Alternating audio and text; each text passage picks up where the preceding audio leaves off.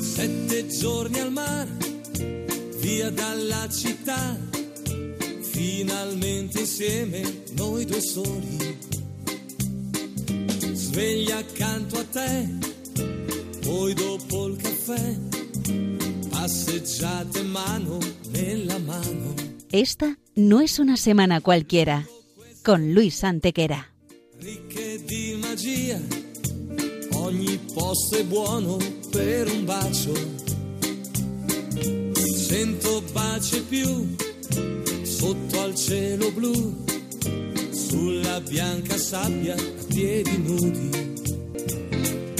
Bella come sei, dolce quando vuoi, con la bronzatura che ti dona più che mai.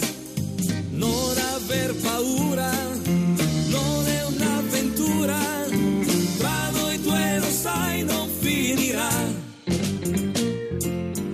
Hola a todos, bienvenidos una vez más al programa Esta no es una semana cualquiera en Radio María con un servidor de ustedes Luis Antequera y Mariate Aragonés. Solo la voglia di stare sempre insieme a. Bella come sei, dolce quando vuoi, con la bronzatura che ti dona più che mai. Non aver paura, non è un'avventura, tra noi due lo sai non finirà. Y bien, Luis, ¿qué semana nos ocupa hoy? Hoy, Mariate, le vamos a dar un repaso a algunos de los hechos históricos ocurridos entre un 6 y un 12 de enero. Una semana que no es una semana cualquiera, siete días, sette giorni, como dice nuestra sintonía, en los que han pasado a lo largo de la historia cosas que ni se imaginan nuestros oyentes, porque la historia es así, mejor y más fantástica que la más increíble de las fantasías. Comencemos pues. Sí, señor, y lo hacemos en el año 49 a.C. Julio César cruza el río Rubicón, iniciando así la Segunda Guerra Civil de la República Romana, que le enfrenta a Marco Pompeyo y dando lugar a la célebre frase cruzar el Rubicón, cuando se da el paso que ya no tiene marcha atrás. Frase incluso mejorada con la de quemar las naves, cuando es Hernán Cortés el que efectivamente quema las naves en las que se ha transportado para evitar toda tentación de abandonar la misión cuando se dispone a conquistar México.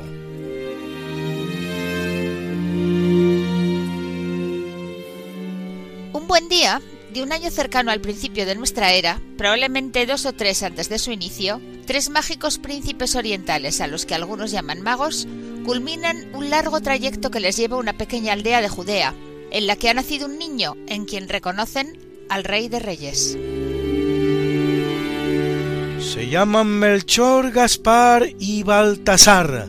Sus reliquias descansan hoy en la Catedral de Colonia, en Alemania, y su peregrinaje inspira este bello villancico que interpreta el coro del King's College de Cambridge.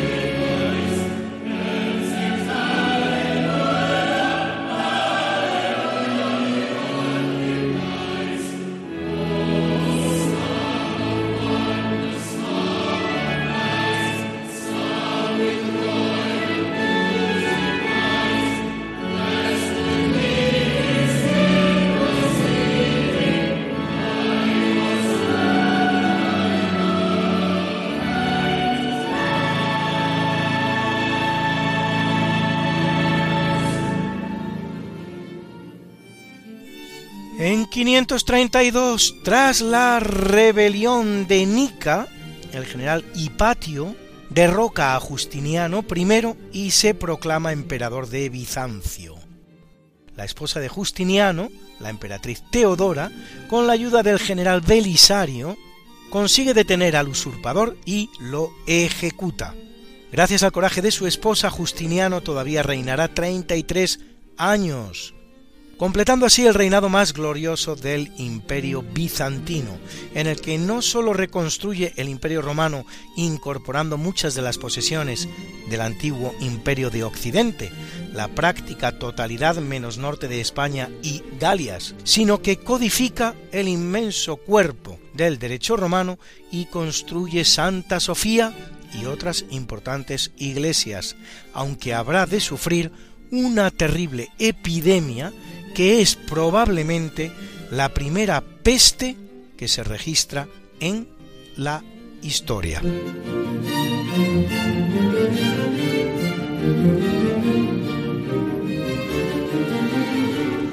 En 630, al mando de 10.000 hombres, Mahoma conquista la Meca y pone en ella su capital.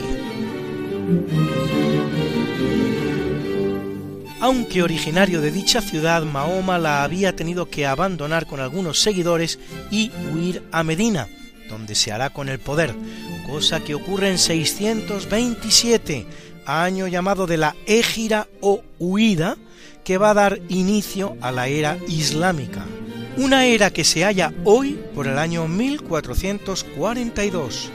80 años después de la toma de la Meca, con Mahoma ya muerto, el reino que crea en Arabia se ha extendido por todo Oriente Medio, el África Latina, hoy conocida como Magreb, y el sur de Europa, donde conquista España y hasta llega a atravesar los Pirineos, aunque una vez en Francia, la derrota de Poitiers frente a Carlos Martel marca el final del expansionismo islámico por el continente.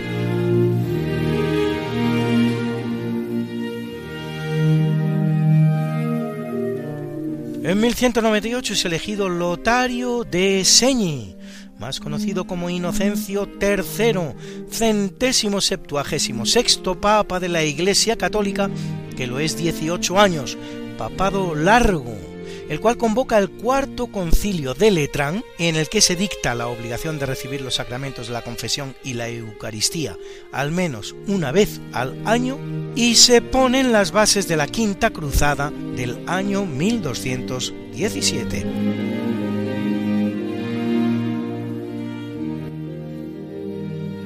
Durante su pontificado se crean tres importantísimas órdenes religiosas, los franciscanos del italiano San Francisco de Asís, los dominicos del español Santo Domingo de Guzmán y las clarisas de la italiana Santa Clara.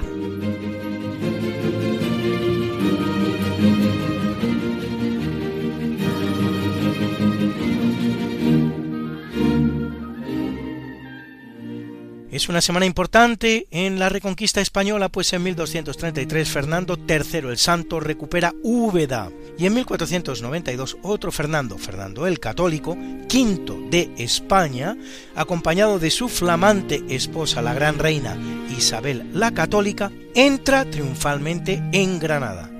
Contrariamente a lo que se cree, el rey moro Boabdil no es expulsado a Marruecos, sino que se le concede un señorío, el de las Alpujarras, y sólo abandonará España un año después y por voluntad propia, vendiendo su señorío que le comprarán precisamente aquellos que se lo habían donado, a saber, los reyes católicos.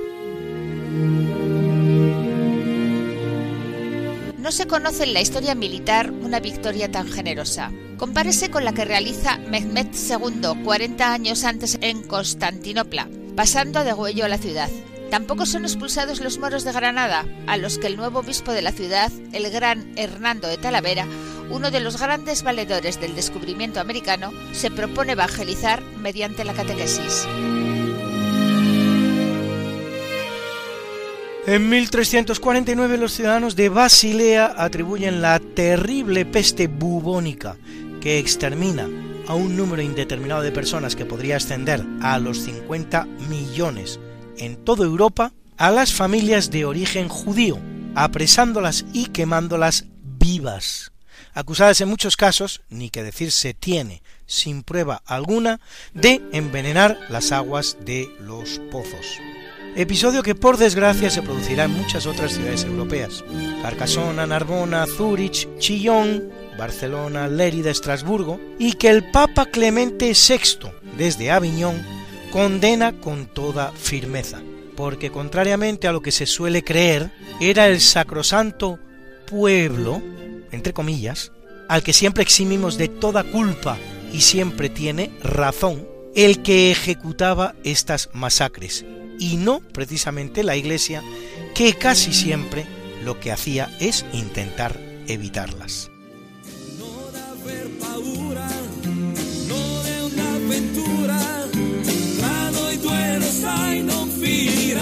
Esta no es una semana cualquiera. Con Mariate Aragonés y Luis Antequera. La historia como es no como nos gustaría que fuera.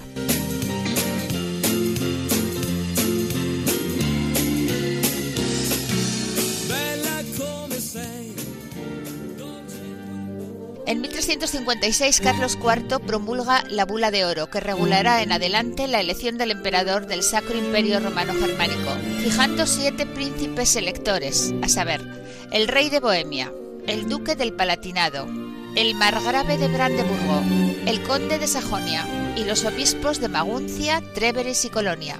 El sistema funcionará hasta el emperador Francisco de Augsburgo-Lorena, que si bien empieza su reinado como Francisco II del Sacro Imperio Romano Germánico, lo terminará como emperador Francisco I de Austria y como él sus sucesores.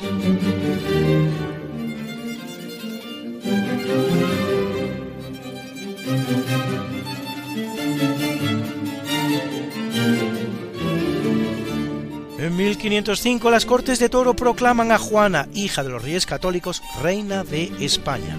En tal situación de reina, y aun a pesar de ser recluida por su locura en Tordesillas, permanecerá hasta que en 1555 se produzca su muerte, lo que paradójicamente la convierte en la reina que más tiempo ocupa el trono de España, nada menos que medio siglo y tres meses.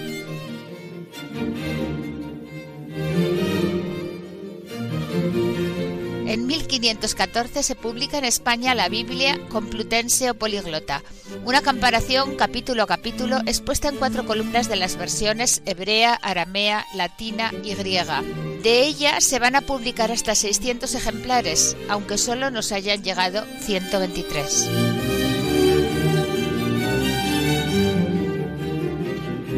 Se trata de un proyecto auspiciado por el cardenal Francisco Jiménez de Cisneros, regente de los reinos españoles en hasta dos ocasiones, y realizado por la Universidad de Alcalá de Henares, de ahí su nombre complutense, fundada por el mismo cardenal. En el proyecto participan los mejores teólogos de la época, entre los cuales Diego López de Zúñiga, los conversos Alonso de Alcalá, Pablo Coronel y Alfonso Zamora, con un conocimiento del hebreo y del arameo que no tenía nadie por la época, el cretense Demetrio Ducas y Hernán Núñez de Toledo, el pinciano, y hasta Antonio de Nebrija, autor de la primera gramática del español, vale decir la primera gramática de la historia. En 1522 es elegido Adriano Florizón Boyens, más conocido como Adriano de y más aún como Adriano VI, vicentésimo décimo octavo papa de la Iglesia Católica que lo es durante un escaso año, ocho meses y cinco días.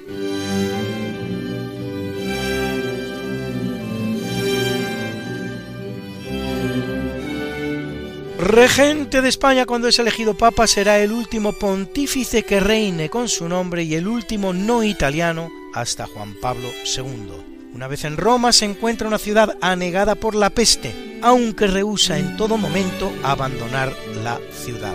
Habrá de afrontar el rápido avance de la herejía luterana por Europa, la alianza contra el turco que había conquistado la ciudad de Belgrado y la isla de Rodas y amenazaba la mismísima Viena, y las guerras entre su protector, Carlos V, y el francés Francisco I, en las que se mostrará bastante más imparcial de lo que habría cabido esperar.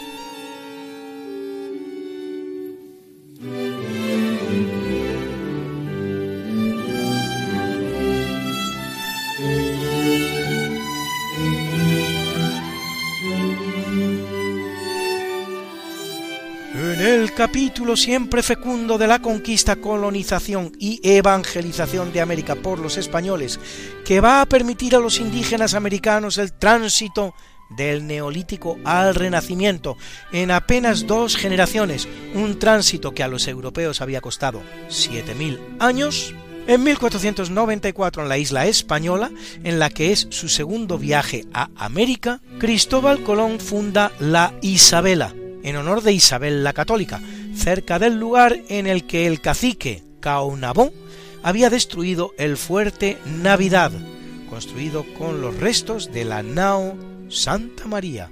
Y ese gran fundador de ciudades que, amén de excelso explorador y militar, fue el español Francisco Pizarro, funda en 1535 la ciudad de los Reyes, más conocida como Lima, capital del Perú y en 1539, también en Perú, la aldea de San Juan de la Frontera, actual Ayacucho. En 1537, durante el papado de Pablo III, se crea en Perú la diócesis de Cuzco, la primera de toda América del Sur, siendo el español Vicente de Valverde su primer titular. En ella será maestro de capilla uno de los grandes compositores de la historia de la música española, Juan de Araujo, a quien debemos esta joyita de la música religiosa y particularmente navideña, que es Negritos a la Navidad.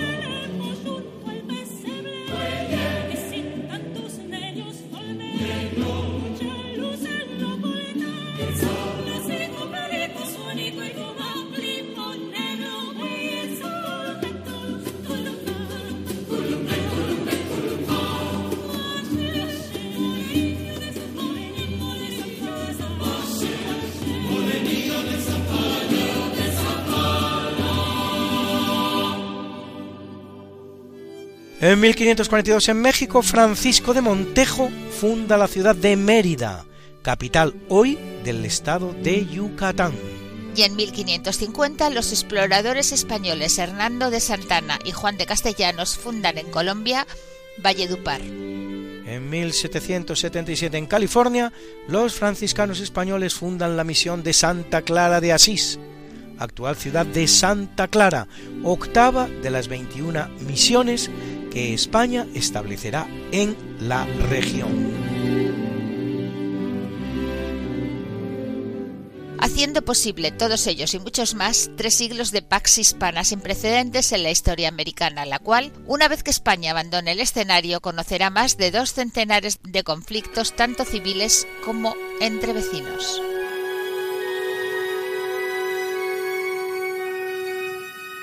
Radio María es un hermoso proyecto radiofónico de inspiración cristiana que atiende a la búsqueda de la verdad. Pero para conseguirlo necesitamos de tu ayuda. ¿Te animas?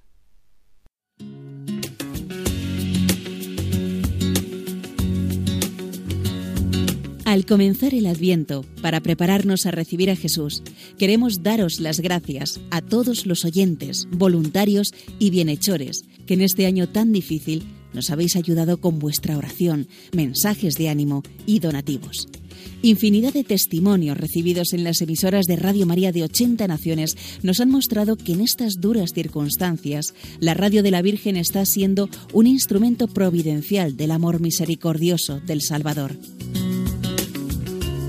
Para seguir dando voz a la palabra de aquel que sana los corazones afligidos, necesitamos tu ayuda. Colabora. Puedes hacerlo sin moverte de casa con una simple llamada, llamando al 91 822 8010 o a través de nuestra página web www.radiomaria.es, donde verás los números de cuenta a donde podrás realizar una transferencia bancaria o a través de pasarela de pago con tarjeta. Además, tenemos disponible el método de pago Bizum. Y si quieres que tu donativo desgrabe, no olvides indicar tus datos personales, como tu NIF. Con María se puede.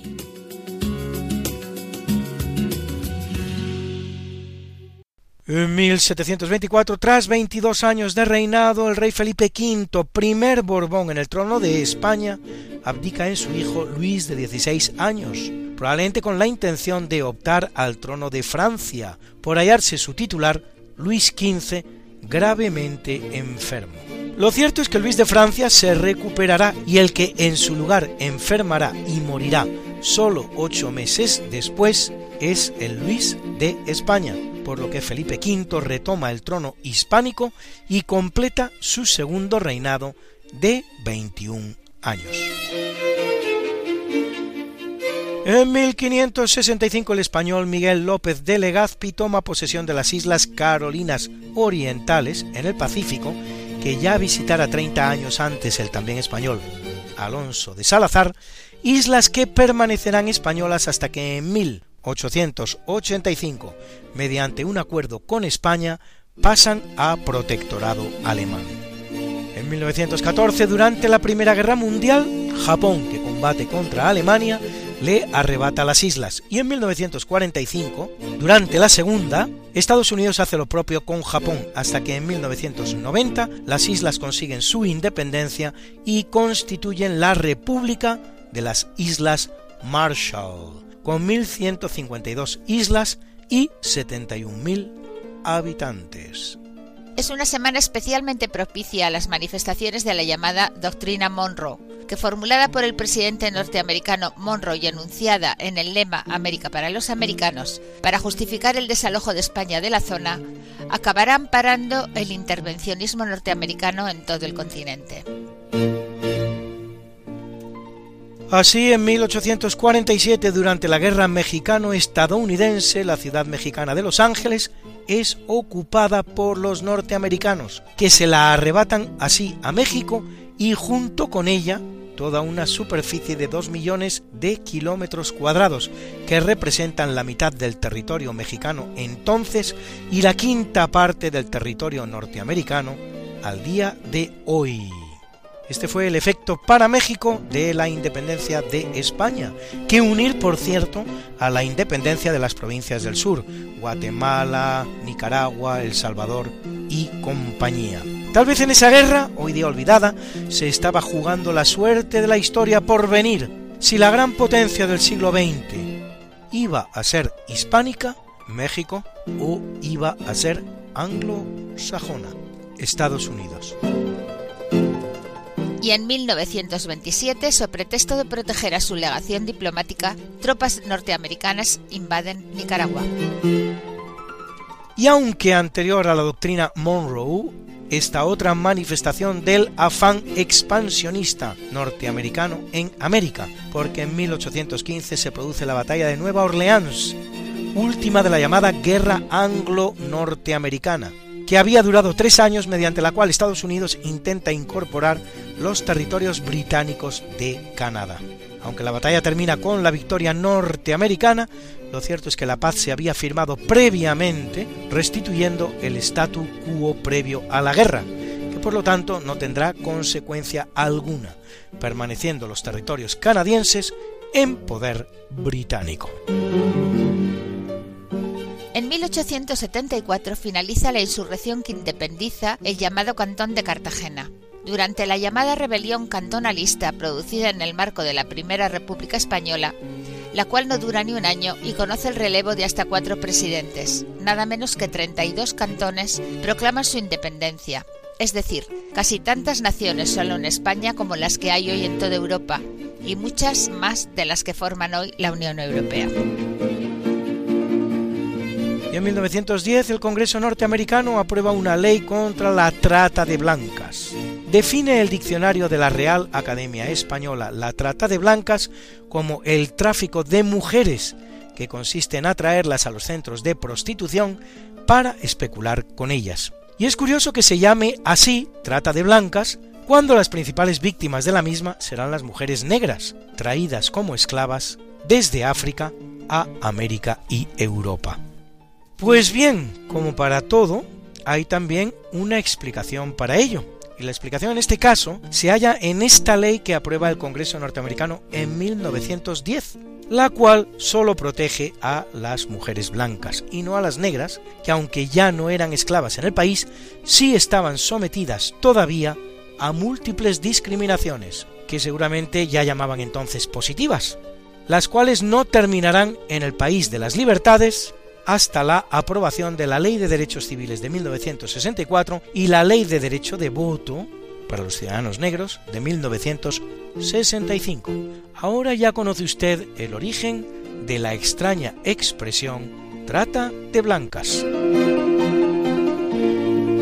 Y es una semana importante en el marco de la Primera Guerra Mundial porque en 1916 en la península de Galípoli, en Turquía, tras 11 meses de sangrientas y baldías batallas en las que mueren 250.000 soldados aliados y otros tantos turcos, las fuerzas británicas y francesas desisten de invadir el imperio otomano, que sin embargo será disuelto al finalizar la guerra y repartido entre ambas potencias.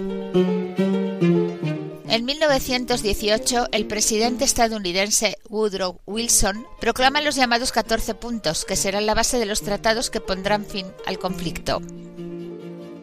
Y en 1926, aunque siete años después de terminada la guerra, tiene lugar una secuela algo tardía, cuando Abdel Aziz Ben Saud es proclamado rey del Eyaz, embrión del reino de Arabia Saudí, llamada así en honor a la dinastía que la crea, los Saud, que lo hacen con base en la ideología wahhabita que aún hoy prevalece en el país, una interpretación muy radical del Islam debida a Muhammad ben Abdal Wahhab y caracterizada por su rigor en la aplicación de la Sharia y por un intenso expansionismo. 1933, en el marco de la Segunda República Española, con el asesinato de los tres guardias civiles del cuartelillo, se inicia en Casas Viejas una revuelta anarquista que reprimirá con extrema dureza el gobierno de Manuel Azaña que sostienen los republicanos y el Partido Socialista Obrero Español, PSOE, el cual presidente da la orden de no hacer ni heridos ni prisioneros, sino tirar a la barriga. El triste balance será la muerte de 25 personas, 19 hombres, dos mujeres, un niño y los tres guardias civiles asesinados por los revolucionarios. En 1945, en el marco de la Segunda Guerra Mundial, las tropas soviéticas liberan el campo de concentración de Auschwitz, en el que se encuentran 200.000 prisioneros. Bien sabido es que en el mismo se hacinaban miles de judíos que después de todo eran los más afortunados de los que habían pasado por él, pues al menos iban a poder contarlo. Casi un millón de judíos habían sido asesinados en las cámaras de gas de Auschwitz. Menos conocido es, sin embargo, que junto a los judíos había también miles de rusos, los cuales, liberado el campo por rusos, ojo, rusos, esto es importante, no corrieron mejor suerte que la que habían corrido en manos de los alemanes, pues de Auschwitz serán directamente trasladados a Siberia. Su delito, haber sido malos rusos por dejarse apresar. La liberación de Polonia por los rusos representará para el país la peor tiranía que conociera nunca, estableciéndose en el país un régimen comunista que durará hasta 1989, 43 años pues. En 1949, en Chile se concede el voto a la mujer. El primer país del mundo en reconocer el sufragio femenino había sido Nueva Zelanda, que lo había hecho en 1893, gracias al movimiento liderado por Kate Shepard. En España se aprueba en 1924 mediante el Estatuto Municipal de Calvo Sotelo y luego de nuevo, tras controvertido debate durante la Segunda República en 1931, en una votación en la que la mayoría de los diputados de la izquierda se negará a votar a favor, entre los cuales muchos del Partido Socialista Obrero Español, PSOE, como notablemente su número uno, Indalecio Prieto, y la diputada Margarita Nelken, que por si fuera poco, incluso subirá a la tribuna para explicar las razones por las que las mujeres españolas no debían, según ella, acercarse a las urnas. En esa Francia de la que siempre nos parece provienen las libertades de las que gozamos. La mujer no votará hasta 1944. Esto es 20 años después de que el sufragio femenino fuera aprobado por primera vez en España. Y en Italia hasta 1945. En 1970, tras tres años de hostilidades, concluye en Nigeria la terrible Guerra de Biafra, iniciada cuando el general Oyuku proclama la secesión de la provincia, así llamada, y el nacimiento de una república independiente mueren 3 millones de personas y no tanto por las balas como por el hambre y las enfermedades. Atroz. En 1985, Israel pone fin a la Operación Moisés, una operación secreta realizada con la oposición del dictador etíope Mengistu para el salvamento de 8.000 judíos falasas, que es como se llama una comunidad de judíos existente en Etiopía. A la Operación Moisés seguirán otras dos con idéntico objetivo. La Operación Josué, que traslada a 500 falasas, y la Operación Salomón, que traslada a otros 14.000. Los falasas son una comunidad judía reconocida en 1975, gracias a la investigación realizada por el rabino Obadiah Yosef, como descendientes de la tribu de Dan.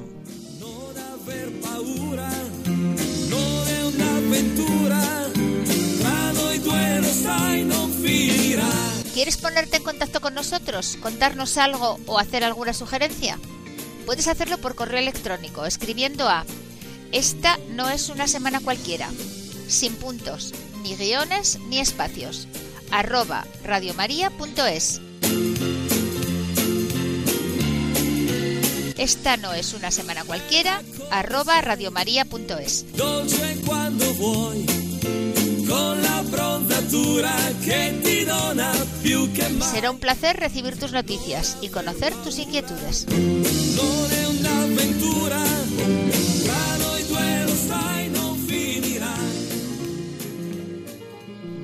En 1988 España instala su primera base en la Antártida, llamada Gabriel de Castilla, en honor al descubridor del continente, el español Gabriel de Castilla, que lo hace en 1603. Lo que sabemos gracias al testimonio del marinero holandés Lawrence Claests, el cual declarará después haber navegado bajo el almirante don Gabriel de Castilla con tres barcos a lo largo de las costas de Chile hacia Valparaíso, y desde allí hacia el estrecho en el año de 1603 y estuvo en marzo en los 64 grados y allí tuvieron mucha nieve. Después de Gabriel de Castilla, otros navegantes españoles llegan a latitudes similares. Así lo hará la fragata Aurora en 1702 o la San Miguel en 1709. Todos ellos antes de que en 1773 lo haga el británico James Cook. En el capítulo del natalicio, hijo del general Flavio Teodosio, nace en 347 en Coca, provincia de Segovia, Teodosio I el Grande, emperador romano, el último que lo es de Oriente y de Occidente, quien con el edicto Cuntos Populos cristianiza definitivamente el imperio. Durante su reinado se produce también un hecho muy importante. Tras ordenar la llamada masacre de Tesalónica, en la que Teodosio manda matar a 7.000 personas en represalia por el asesinato de su gobernador militar, el obispo Ambrosio de Milán lo excomulgará, no levantándole la excomunión hasta que hizo, como hizo, un acto público de arrepentimiento. Algo muy parecido a lo que le ocurrirá bastante después a Enrique II de Inglaterra, pero eso es harina de otro costal. En 1412, en una familia de campesinos, nace en Francia Juana de Arco, conocida como la Pucelle d'Orléans, la doncella de Orleans en español, que con 17 años de edad, en el marco de la Guerra de los Cien Años que enfrenta a Francia e Inglaterra, y al mando de 5.000 hombres, levanta el cerco de Orleans y derrota a los ingleses, propiciando que Carlos VII fuera coronado rey de Francia en Reims. Capturada por los ingleses, la quemarán en la hoguera como hereje, siendo posteriormente canonizada en 1920 por Benedicto XV.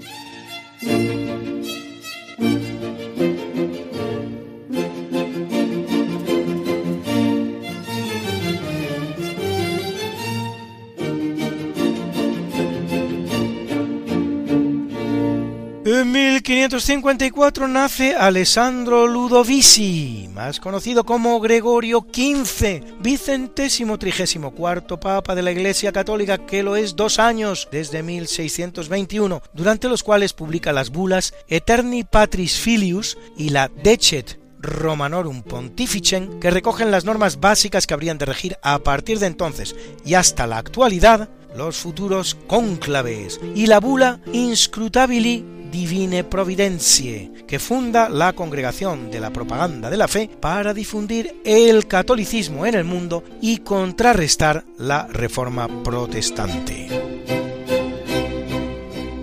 Nace en 1591 el gran pintor José de Rivera, conocido como el Españoleto, nombre que recibe en Italia donde triunfa y entre cuyas obras destacan El martirio de San Felipe, Sileno ebrio o El sueño de Jacob. Cultiva un estilo naturalista que evoluciona hacia el tenebrismo al modo de Caravaggio, y en 1716 lo hace Antonio de Ulloa, naturalista, militar y escritor español que participa en la expedición de Jorge Juan para medir el arco del meridiano terrestre, descubridor además del elemento del platino, así llamado por su semejanza con la plata, descubrimiento que hace en Ecuador. En 1869 nace Grigori Rasputin, monje ruso con poderes taumatúrgicos y gran predicamento sobre el zar Nicolás II y su esposa, Alejandra Fyodorovna Romanova, nacida Alix de Hesse-Darmstadt, alemana pues, y según algunos, uno de los grandes responsables del descrédito de la familia imperial rusa que conducirá a la revolución comunista de 1917.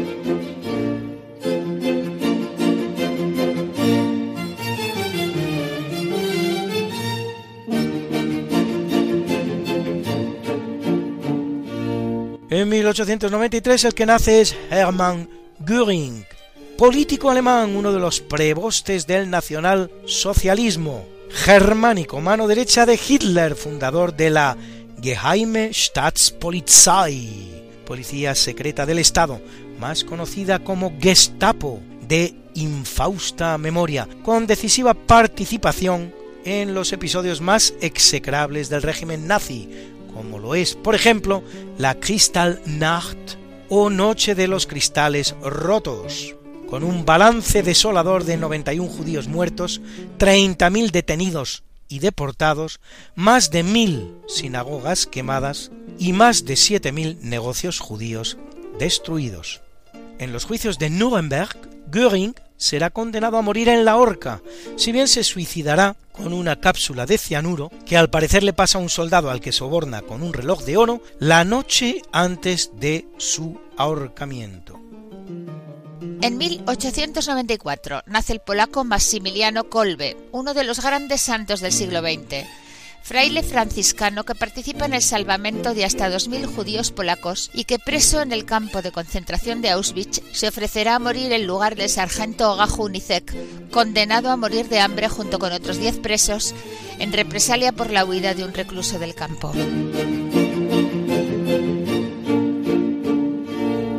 En 1934 nace el gran ciclista francés Jacques Anquetil, primero en obtener cinco Tours de Francia junto a dos Giro de Italia y una vuelta a España. Después de él volverán a conseguirlo el belga Eddy Merckx, probablemente el más grande de los ciclistas de todos los tiempos, llamado el caníbal por su ambición ganadora. Lo harán también el francés Bernard Hinault y el español Miguel Indurain. El ciclista norteamericano Lance Armstrong lo ganará en hasta siete ocasiones, pero con posterioridad, con mucha posterioridad, será desposeído de todos sus títulos por confirmarse sus positivos en doping. Lance Armstrong ganó todos sus tours tras superar un cáncer de testículo, y si bien está demostrado que se dopó, probablemente sea un caso más aquí como en tantas otras ocasiones de aquello tan bíblico de el que esté libre de pecado, que tire la primera piedra.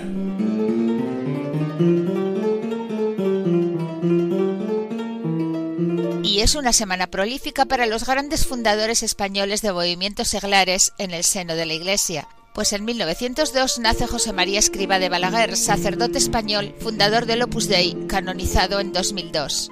Y en 1939 lo hace Kiko Argüello, fundador del Camino Neocatecumenal.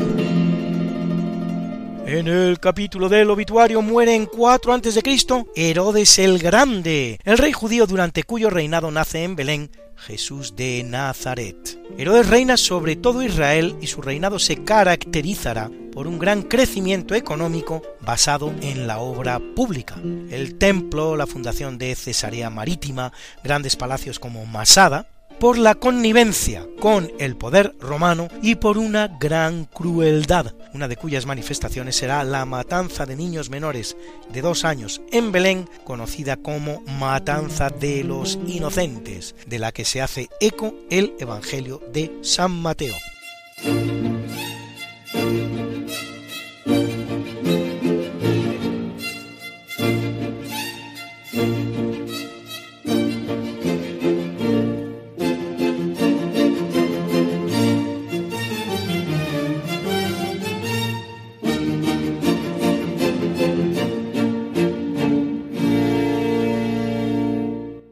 Ustedes lo que son las cosas, es también tal día como hoy, de un año entre el 2 y el 6 antes de Cristo, que recibe en su palacio a esos tres extraños magos venidos de Oriente, que peregrinan siguiendo a una estrella y le preguntan por el nacimiento de un niño llamado a ser el rey de reyes.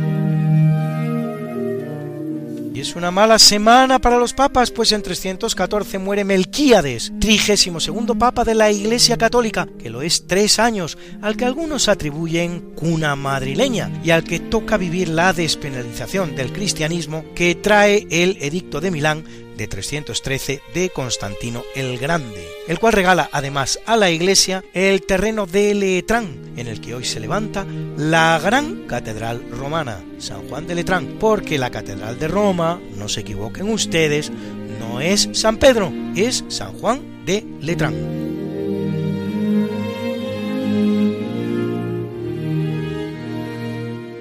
En 681, el que muere es Agatón, septuagésimo noveno papa de la Iglesia Católica, que lo es dos años y medio durante los cuales convoca el sexto concilio ecuménico, celebrado en Constantinopla entre 680 y 681, que condena el monotelismo. Monotelismo, no monoteísmo. Es decir, la herejía según la cual Jesús solo tiene una voluntad. En 705, Juan VI, octogésimo quinto papa de la Iglesia Católica, que lo es entre 701 y 705, durante los cuales se enfrenta al poder que sobre la Iglesia intenta imponer el imperio y sufre la invasión longobarda de Roma.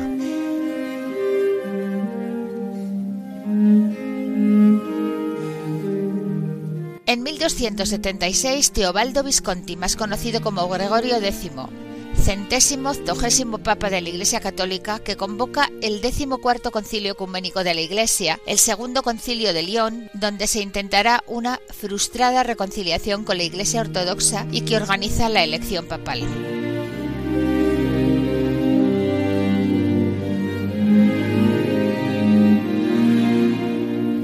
En 1198 el que nace es Giacinto Bobone, más conocido como Celestino III, centésimo septuagésimo quinto papa de la Iglesia Católica, elegido cuando tenía nada menos que 85 años, y aún así su papado durará siete, Giacinto es uno de esos papas elegidos sin ni siquiera ser sacerdote, por lo que habrá de tomar las órdenes un día antes de ser coronado papa, para el día siguiente coronar a su vez emperador a Enrique VI Hohenstaufen, que ejercerá sobre el papado un férreo control.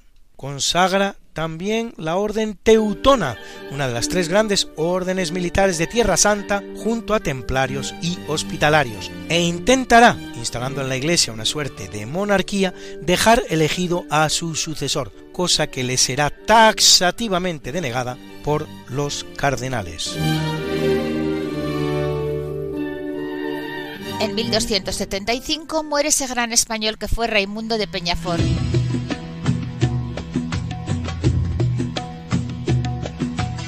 Fraile dominico canonizado en 1601 que funda un studium o escuela de lengua árabe en Túnez y en Murcia para facilitar la conversión de los musulmanes y escribe para el Papa Gregorio IX las llamadas decretales que constituirán el cuerpo del derecho canónico de la Iglesia Católica hasta la aprobación del Código de Derecho Canónico de 1917, por lo que es santo patrón de los abogados.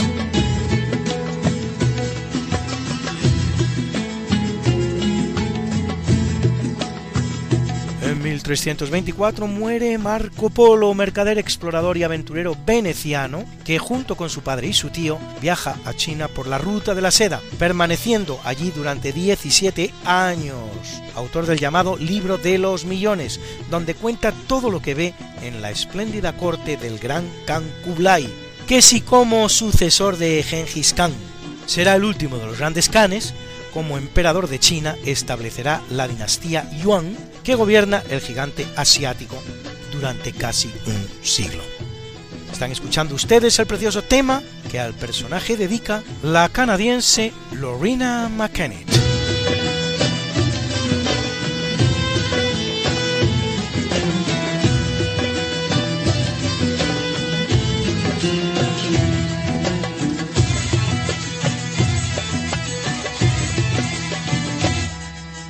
Y es una fecha triste en Florencia, pues mueren dos de los más grandes florentinos. En 1337 lo hace el gran pintor, escultor y arquitecto italiano del Trecento, Giotto de Bondone, considerado como uno de los padres del Renacimiento, auténtico innovador de la pintura hasta el punto de poder afirmarse que hay un antes y un después del Giotto en la tercera de las bellas artes, autor de los frescos de la Basílica Franciscana de Asís o los de la Capella Scrovegni de Padua, entre otros muchos grandes trabajos. Y en 1642 lo hace el astrónomo, filósofo, matemático y físico italiano Galileo Galilei, considerado el padre de la astronomía moderna, seguidor de Copérnico e introductor de numerosas mejoras en el telescopio. Su famoso juicio de la Inquisición, que muchos demasiados creen terminó en la hoguera, se saldará con un arresto domiciliario que cumplirá en el Palacio Papal y luego en su propia casita en el campo, durante el cual escribirá lo mejor de su obra.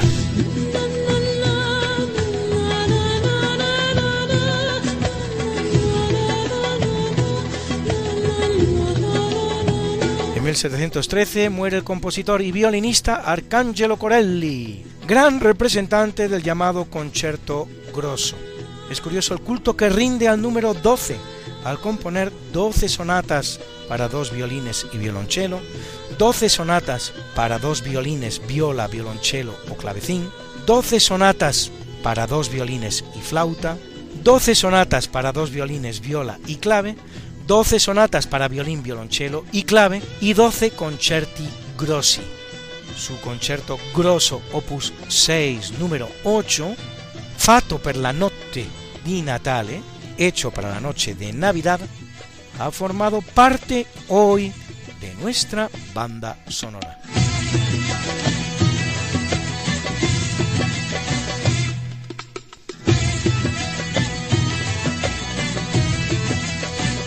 1801 muere Domenico Cimarosa, compositor italiano, autor de algunas de las grandes óperas de la historia, como Il matrimonio segreto o Le astucce femminile. Su concierto de piano en si bemol mayor forma parte hoy de nuestra banda sonora.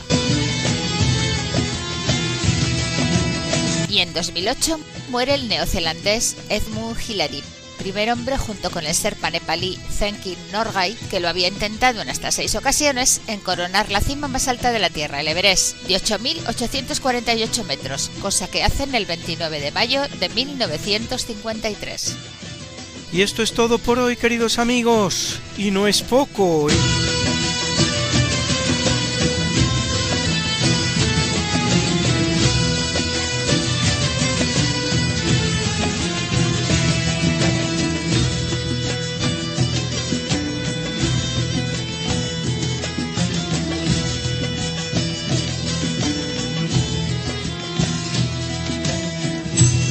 Espero que hayan pasado un ratito agradable con nosotros.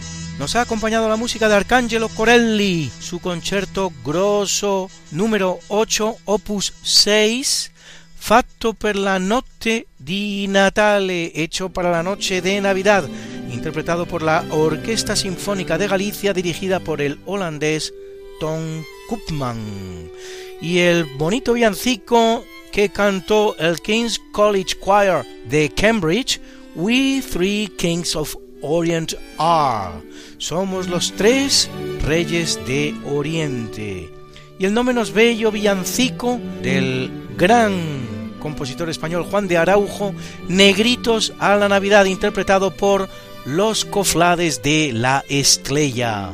Nos ha acompañado también el concierto de piano en si bemol mayor de Domenico Cimarosa, pianista Andrea Cohen interpretado por la orquesta L'Arte del Arco, dirigida por el italiano Federico Guglielmo, y también la preciosa música de Lorena McKennitt, compuesta e interpretada por ella Marco Polo.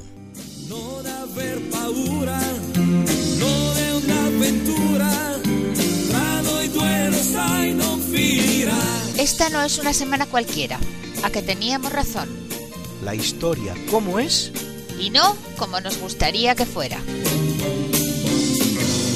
Hasta el próximo programa. Se despiden de ti, Mariate Aragonés y Luis Antequera. Pero yo te veo muy pronto en el programa de Javier Ángel Ramírez, Diálogos con la Ciencia, el jueves a las 12 de la noche, o lo que es lo mismo, el viernes a las 0 horas, con nuevos episodios de nuestra apasionante historia. No te lo pierdas. Les hemos ofrecido en Radio María Esta no es una semana cualquiera, con Luis Antequera y María Te Aragonés.